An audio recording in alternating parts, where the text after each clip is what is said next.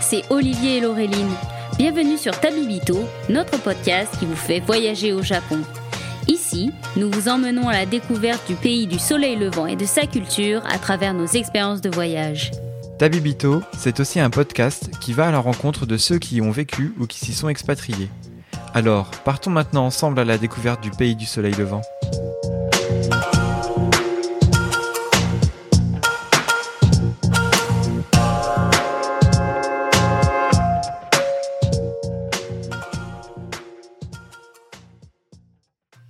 Bonjour Olivier.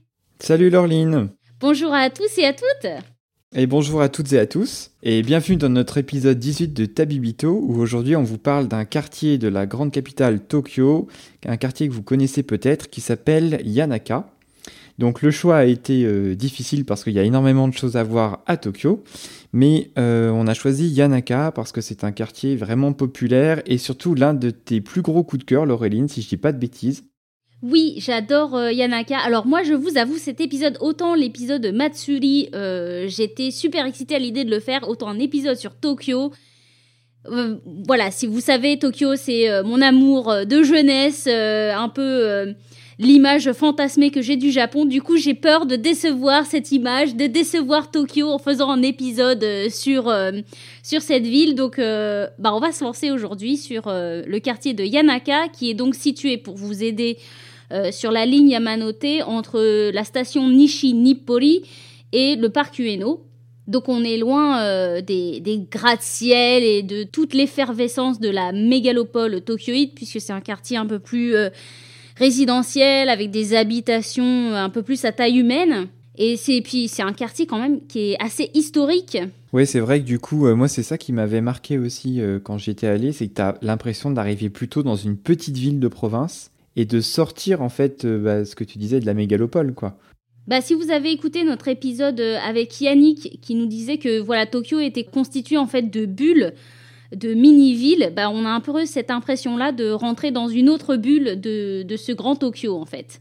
Et après, euh, c'est vrai que ce qui participe un peu à cette mise en ambiance, c'est le fait que le quartier il est resté préservé depuis quasiment l'époque Edo. Parce que c'est vrai que Tokyo, c'est quand même euh, la ville de Godzilla, mais on comprend pourquoi, parce qu'en fait, elle a subi tellement de cataclysmes que euh, bah, reste plus grand chose en fait du Tokyo ancien.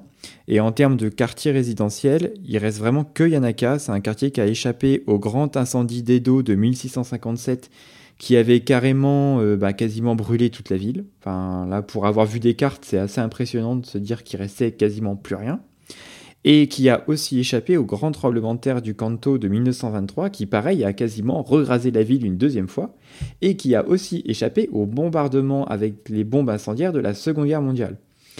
Donc tout ça mis bout à bout fait qu'on arrive à avoir euh, bah, finalement une architecture préservée et qui a aussi survécu à toute la bulle immobilière où on a rasé euh, des habitations historiques pour faire des immeubles en béton euh, à la place.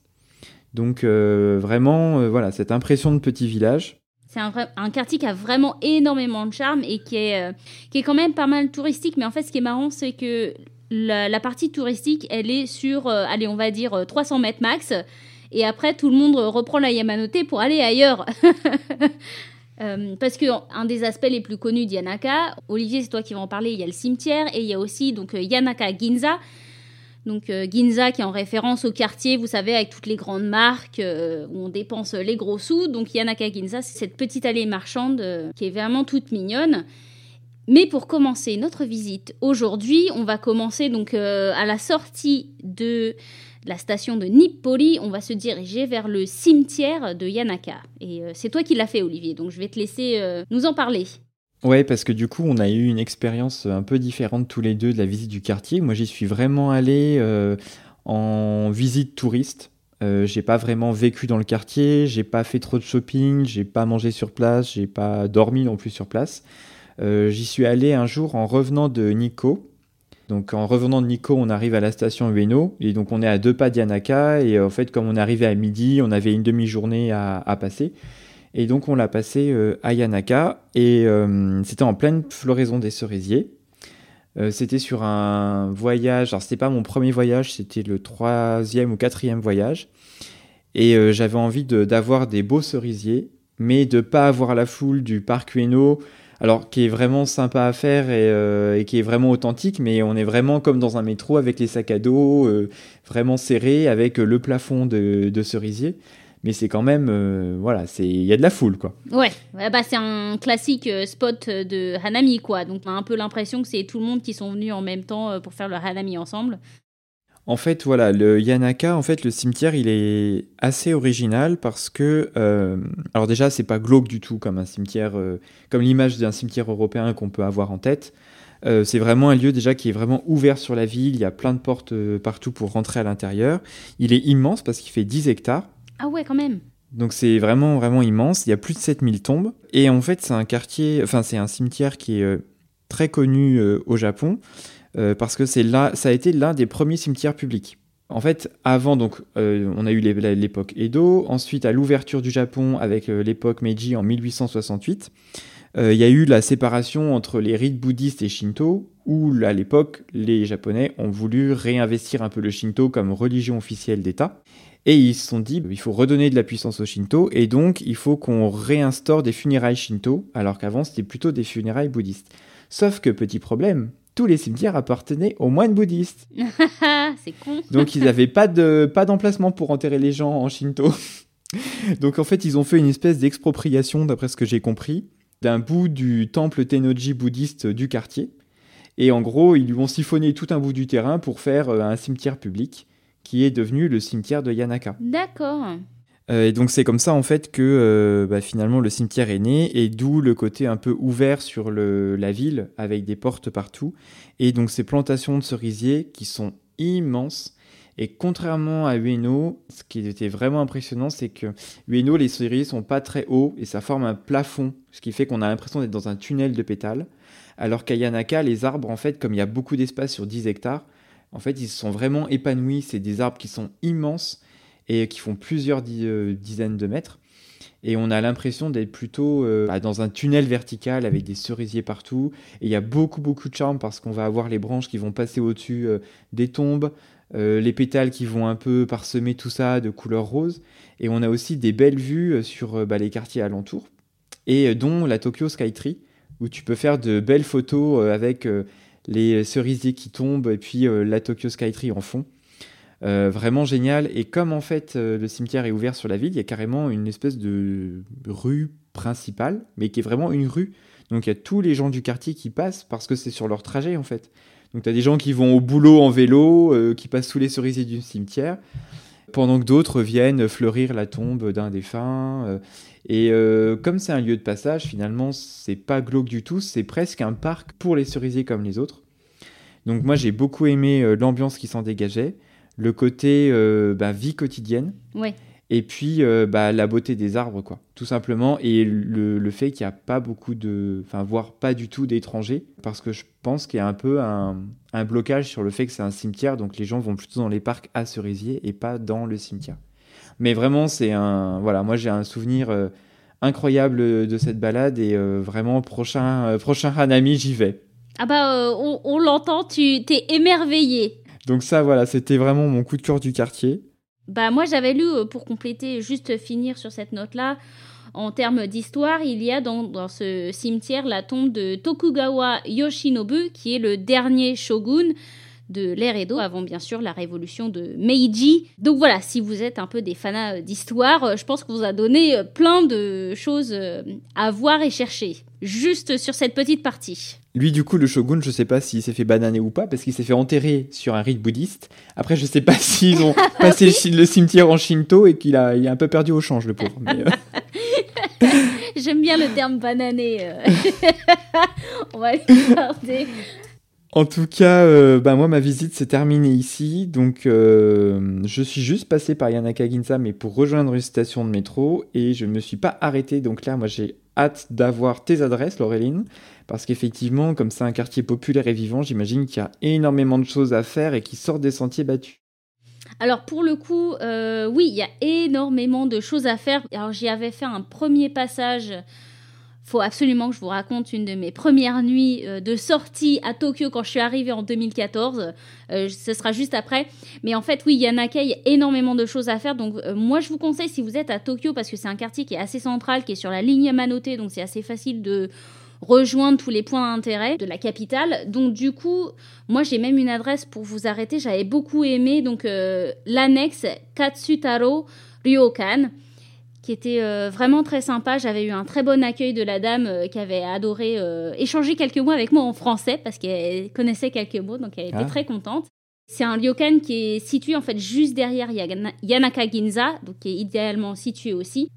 Donc moi, je vous vraiment, je vous conseille si vous faites quelques nuits sur Tokyo d'en faire quelques-unes dans ce quartier parce qu'il y a une ambiance vraiment incroyable. Vous, vous allez en prendre plein les yeux à ne plus savoir ou donner de la tête tellement il y a de choses à faire. Et au niveau euh, tarif, du coup, c'est cher ou pas? Parce que Ryokan à Tokyo, il y en a pas beaucoup. Alors, c'était une annexe. Du coup, j'étais quand même. Euh, j'étais dans une salle tatami, mais ça, ça, ça faisait quand même euh, hôtel. C'était pas vraiment une auberge traditionnelle. Ça restait quand même accessible, même si c'est la gamme un peu au-delà de l'auberge de jeunesse classique, quoi. Puis j'étais en chambre individuelle. Correct, quoi. Budget moyen, enfin, pas besoin de casser sa tirelire.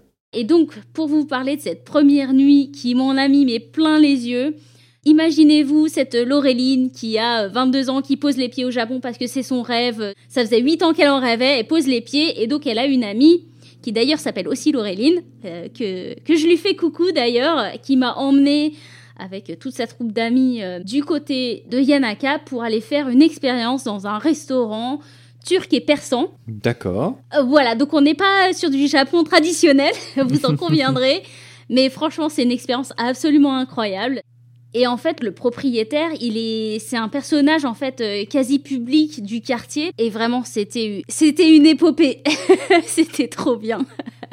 Euh, donc quand vous entrez, vous avez au plafond toutes ces lanternes, tu sais, en mosaïque parce que ce qu'il faut savoir, c'est qu'ils ont aussi un atelier où vous pouvez créer votre propre lanterne mosaïque.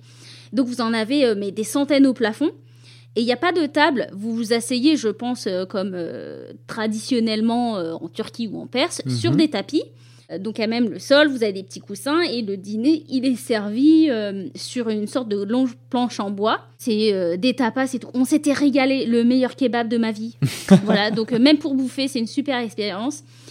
Et là, en fait, au milieu du repas, vous avez les, lumières qui, qui se tamisent. Et là, on a une danseuse du ventre qui arrive et qui se met au, milieu de la place et qui commence à danser comme ça. Tu dis, ah, c'est cool, il y a un spectacle. Ah, sauf que ça s'arrête pas là. Moi, ce que je savais pas, c'est qu'elle allait me traîner au milieu de la piste pour danser. J'étais la première qu'elle a chopée. Et donc après, bah, elle a pris plusieurs personnes du public pour danser. Donc on avait les écharpes avec euh, les petites euh, les petites piécettes comme ça pour danser du ventre. Euh, donc euh, ouais, non, vraiment une super ambiance. En plus, comme vous êtes à côté de plein d'autres groupes qui sont venus, euh, ça fait vraiment une super ambiance. Tu commences à échanger avec la table d'à côté, enfin la table, avec ceux qui sont assis à côté de toi. Et une fois que le spectacle est fini, bah, comme vous avez sympathisé euh, sur la piste de danse, bah, vous continuez à échanger, à manger ensemble. Donc vraiment une expérience incroyable. Donc ça s'appelle Zakuro. C'est juste à l'entrée de Yanaka Ginza. Donc, euh, ouais, c'est une de mes premières nuits. Donc euh, voilà, c'est pas du tout japonais, mais ça permet de faire des connaissances avec les gens du coin, quoi. Et puis de vivre aussi un peu ce que tu disais, euh, l'ambiance du quartier, le côté hyper convivial, où les gens se connaissent, enfin un quartier à taille humaine. Ouais, franchement, voilà, c'est une expérience que je vous recommande de faire avec des amis parce que on en avait énormément profité. Et pour revenir, après toute cette folie euh, turque persane, sur le quartier de Yanaka, moi ce que j'aime beaucoup en fait, c'est que vous arrivez un peu en hauteur, donc vous avez les escaliers. Pour rejoindre Yanaka Ginza, vous avez une sorte de grande porte, euh, comme pour euh, Ame Yokocho, en fait, vous avez cette grande porte en métal avec le nom de la rue qui est affiché. Et quand vous rentrez dans cette rue, vous avez plein de boutiques qui sont accolées les unes aux autres et ça peut être de tout. Vous avez euh, des boutiques pour euh, manger des, des, bonbons, pour manger des onigiri.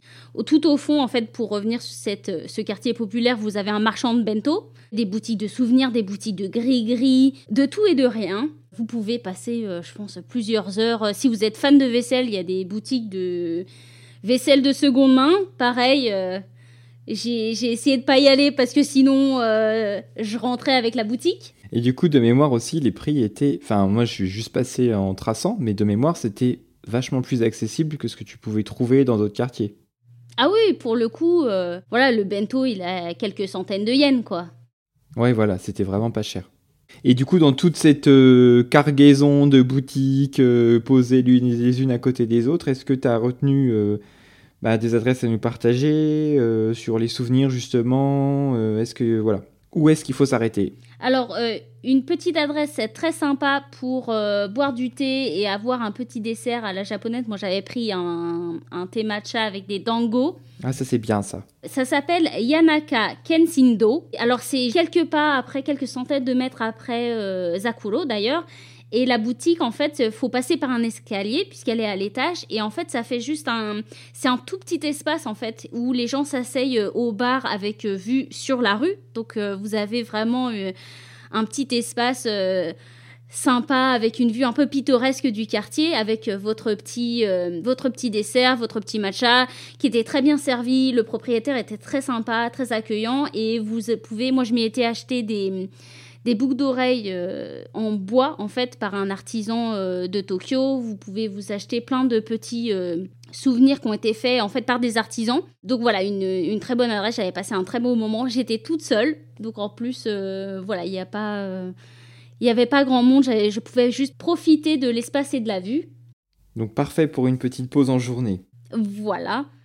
Yanaka Ginza, c'est aussi la rue des sept chats porte-bonheur, donc des sept mannequineko. Vous en avez de toutes les tailles qui sont donc euh, posés donc justement à l'entrée de, des boutiques. Vous en avez, vous avez des chats mais euh, sur les toits, donc faut les guetter aussi. Et euh, ce qui est sympa, ce que j'aime beaucoup dans cette rue, c'est que vous avez énormément de couleurs, vous avez des, des enseignes de, de, toutes les formes et de toutes les tailles. Quand vous arrivez, vous avez un magasin Goto no Ame, qui est un magasin de bonbons euh, traditionnels avec des sortes de gros stickers euh, noirs et blancs sur sa façade.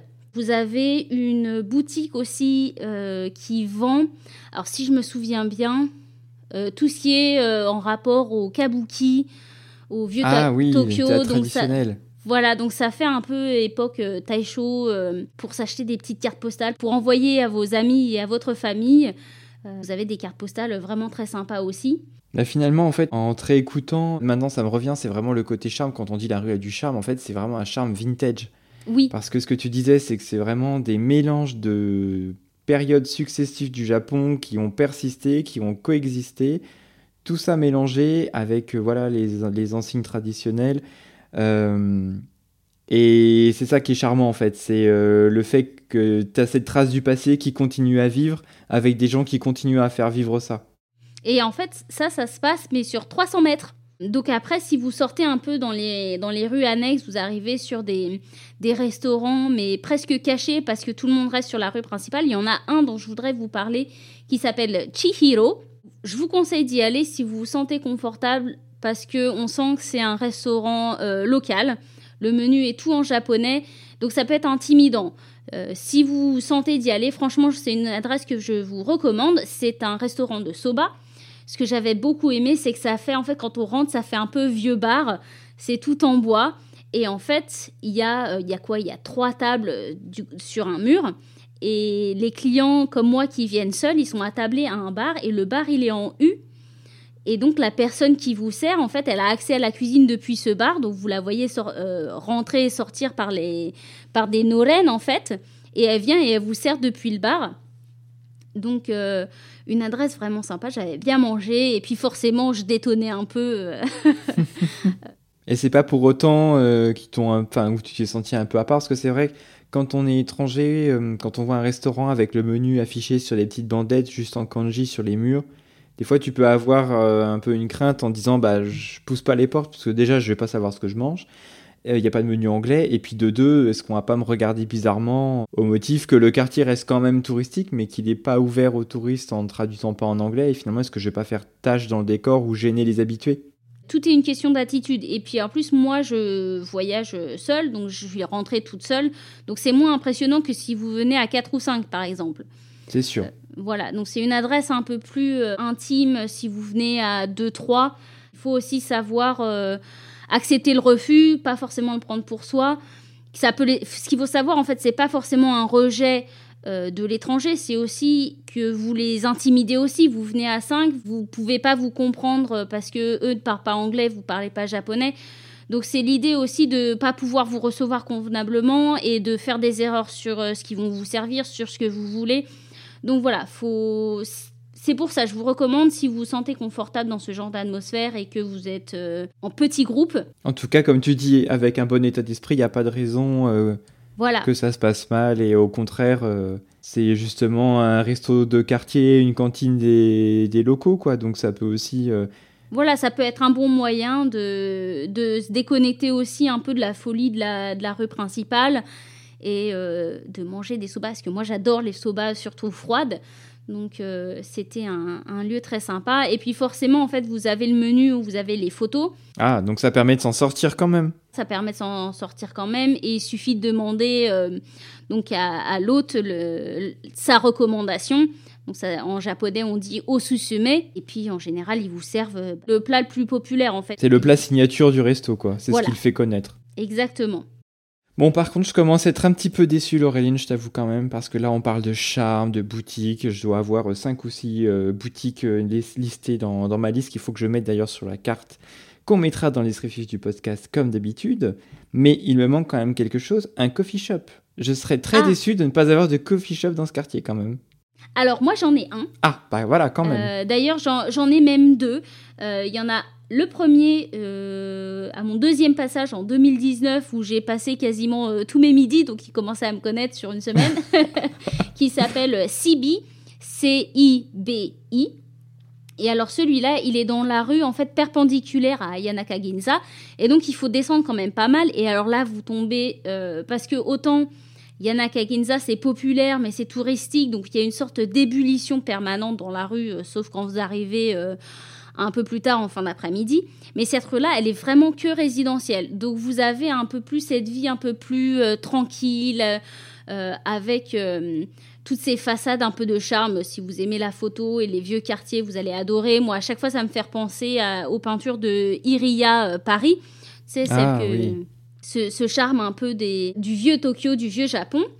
Et quand vous poussez un peu plus loin, donc vous avez Sibi qui est en fait un, entrepôt qui a été rénové en coffee shop. Ça fait très moderne, ça fait euh, style un peu euh, Japon industriel euh, en termes d'ambiance. Vous y mangez très bien, ils ont du très bon thé. Bon, par contre, j'ai un peu moins aimé le café parce que je suis habituée au café, euh, ce que nous on appelle euh, un peu scandinave, donc avec une torréfaction euh, légère à médium. Et les Japonais sont plus amateurs de torréfaction un peu plus noire, un peu plus poussée. Mais voilà, c'est un très bon coin pour manger, pour boire. Et, et, en fait, ils ont aussi une petite boutique annexe. Donc, et le deuxième coffee shop, est-ce que tu recommandes pour le café? Ce serait pas mal quand même ça, je n'en ai pas. le deuxième que je voulais vous recommander, c'est un que je n'ai pas fait. Euh, je pense que c'est coffee shop, restaurant, et en fait, ça s'appelle euh, Hagiso. Et c'est un espace qui a été créé par un architecte japonais qui voulait un peu redonner du sens à, euh, à la préservation des, bâtiments au Japon. Parce que comme vous le savez, les, maisons sont censées être détruites pour être remises aux normes. Beaucoup en fait sont trop vieilles pour être euh, juste restauré. Donc euh, en général, la solution la plus simple et la plus économique, c'est de raser et de reconstruire.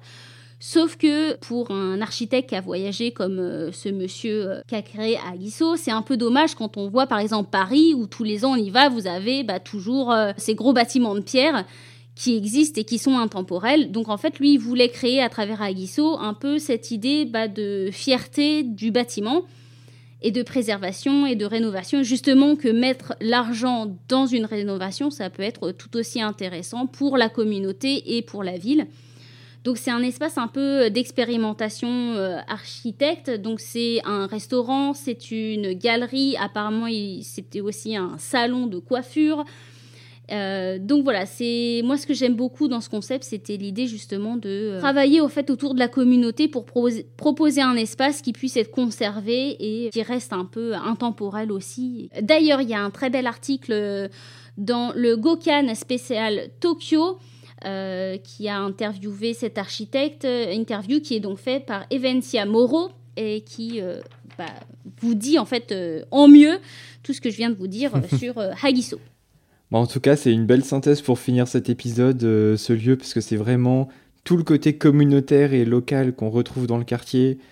Euh, et puis euh, l'idée aussi finalement d'essayer un peu de figer dans le temps tous ces bâtiments et cette ambiance pour que ça puisse aussi bénéficier aux, générations futures et qu'on garde ce petit coin de Tokyo comme une petite bulle à part euh, qui, est vraiment qui garde son identité.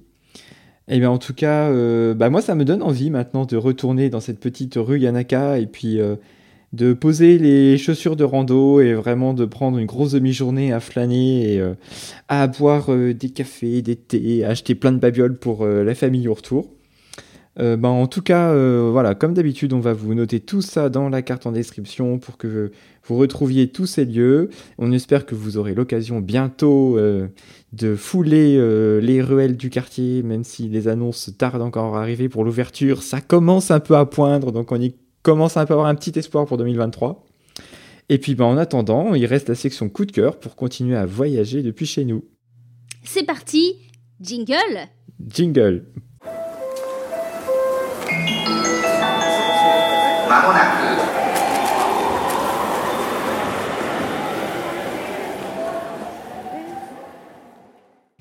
Et nous revoici donc dans cette euh, section coup de cœur. Et donc, comme c'est moi qui ai bien blablaté euh, sur cet épisode euh, encore une fois, je vais te laisser, Olivier, commencer par nous donner ton coup de cœur pour ce mois-ci. Alors, ce mois-ci, mon coup de cœur, c'est une télé-réalité sur Netflix avec des enfants. Donc dit comme ça, vous avez envie de, couper le podcast et de partir en vous enfuyant en courant. Alors non, non, c'est pas du tout euh, un truc glauque ou euh, voyeurisme à fond. Le concept est absolument génial. En fait, c'est euh, des familles japonaises qui contactent les producteurs de l'émission. Et donc sur un format de 10 à 15 minutes, le concept c'est d'envoyer un petit enfant de la famille faire des commissions tout seul. Donc ça peut être plein de choses, ça peut être aller à la poissonnerie acheter des poissons, redonner la veste euh, au papa euh, qu'il a oublié en allant au travail, euh, passer, mettre une fleur au petit Giso dans la rue et puis acheter trois mochis sur la route du retour. Enfin, des fois, c'est des trucs qui sont enfin, assez dingues, surtout qu'en fait, à chaque fois, les enfants sélectionnés ont en moyenne entre 3 et 4 ans. Donc, c'est vraiment des tout petits bouts de chou. C'est ultra mignon à regarder. En fait, c'est à la fois euh, drôle et terrifiant parce que, en fait, on a peur en se disant, mais purée, mais le, gamin, il a 3 ans, il doit traverser une deux fois deux voies avec un petit drapeau que sa mère lui a tricoté, mais il va, se faire dégommer le gamin, il va jamais rentrer, quoi. Et euh, donc, en fait, on a à la fois peur pour les enfants en se disant, mais, mais ils vont jamais y arriver. Enfin, même moi, je me serais jamais vu faire ça à 3 ou 4 ans, même à 8 ans, je l'aurais pas fait. Euh, donc la confiance que les parents ont en les enfants, dans les enfants, c'est assez, assez fou. Et puis drôle, vraiment drôle de voir en fait euh, euh, finalement cette épopée à travers le regard complètement naïf d'un petit enfant japonais. Enfin voilà, c'est très léger, c'est hyper positif. très attendrissant. Comme c'est un format court de 10 à 15 minutes, ça permet vraiment de passer un petit moment, de couper sans s'embarquer dans une série trop longue. Euh, alors les enfants sont pas tout seuls non plus, c'est-à-dire qu'il y a une armée de caméramans autour qui sont habillés un peu euh, comme des passants lambda. Euh, donc voilà, il n'y a pas de risque non plus de sécurité pour, pour les petits bouts. Voilà, vraiment, moi c'est quelque chose que j'ai adoré. Donc il y a un épisode de mémoire, c'est l'épisode 4 ou 5, où en fait c'est un petit garçon qui doit aller au temple avec sa meilleure amie d'école pour déposer une petite, enfin acheter un omamori. rentrer sur le retour en achetant des dongos et en fait, les deux gamins, ils ont tout fait en courant comme des malades pendant tout l'épisode. et en fait, tous les caméramans n'en pouvaient plus apporter les caméras. Et il y a des plans énormes où tu vois les deux petits dans la rue et une armée de caméramans qui courent derrière pour essayer de les choper pour avoir des plans. Voilà, donc c'est vraiment euh, voilà, une série que je vous recommande. Pas du tout euh, voyeuriste, euh, vraiment attendrissante et qui est très nouvelle dans tout ce qu'on peut voir sur le Japon. Donc vraiment, allez-y les yeux fermés. Et du coup, toi, Laureline, qu'est-ce que tu nous as choisi? Alors moi, je vais continuer un peu sur la vibe euh, dans laquelle on s'est lancé sur Yanaka en vous parlant d'un livre de photographie qui s'appelle Tokyo no Ie, donc euh, les maisons de Tokyo, qui a été euh, préparé. Donc les photos sont de Jérémy Souterra, qui est un Français expatrié à Tokyo, et forcément, ce sont des photos du Tokyo résidentiel. Donc on est loin. Euh, je ne sais pas si vous avez, si vous vous souvenez de ce coup de cœur que j'avais eu euh, pour euh, un autre livre de photos de Tokyo, donc Tokyo de Liamong, où on était dans un, Tokyo futuriste, la mégalopole avec les couleurs un peu à la Blade Runner. Là, on est plutôt dans le Tokyo plan-plan. Et moi, ce que j'adore, c'est justement ce contraste, en fait. C'est que les deux, ces deux images de Tokyo ne s'excluent pas. Les deux existent et elles existent en même temps.